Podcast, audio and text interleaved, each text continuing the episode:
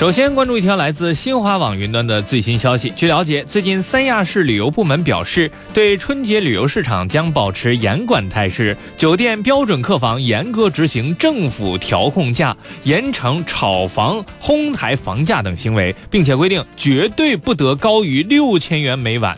对此，有网友表示：“感谢你们出台的规定，让我彻底打消了去三亚的计划。”六千元每晚啊，不要太坑啊！据介绍，春节期间标准客房均价为三百元至一千五百元的客房占比为百分之七十六点四。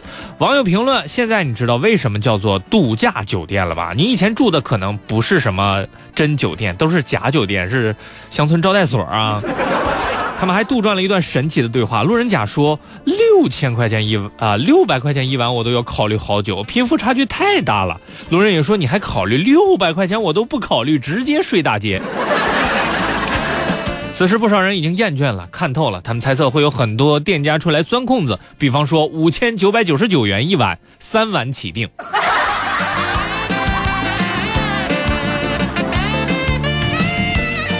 来看《现代快报》今天早上发出的新闻。据介绍，一月二十号晚，辽宁沈阳一男子因为着急给老婆送饺子和粽子，于是开着玛莎拉蒂啊，这个亲了一排的公路护栏。这个车感觉到很委屈啊。该男子心说心急了啊，想要超一辆出租，一脚油门啊，这个车滑了。男子还强调，副驾驶上的饺子和粽子是自己妈妈包的，着急给媳妇送去，他还没吃饭呢。这车也就一百七十多万吧。对此，网友认为，该男子最可恶的地方在于撞了车之后想通过秀恩爱扳回一城。心疼，这应该是今年最贵的饺子了，好几万一个饺子。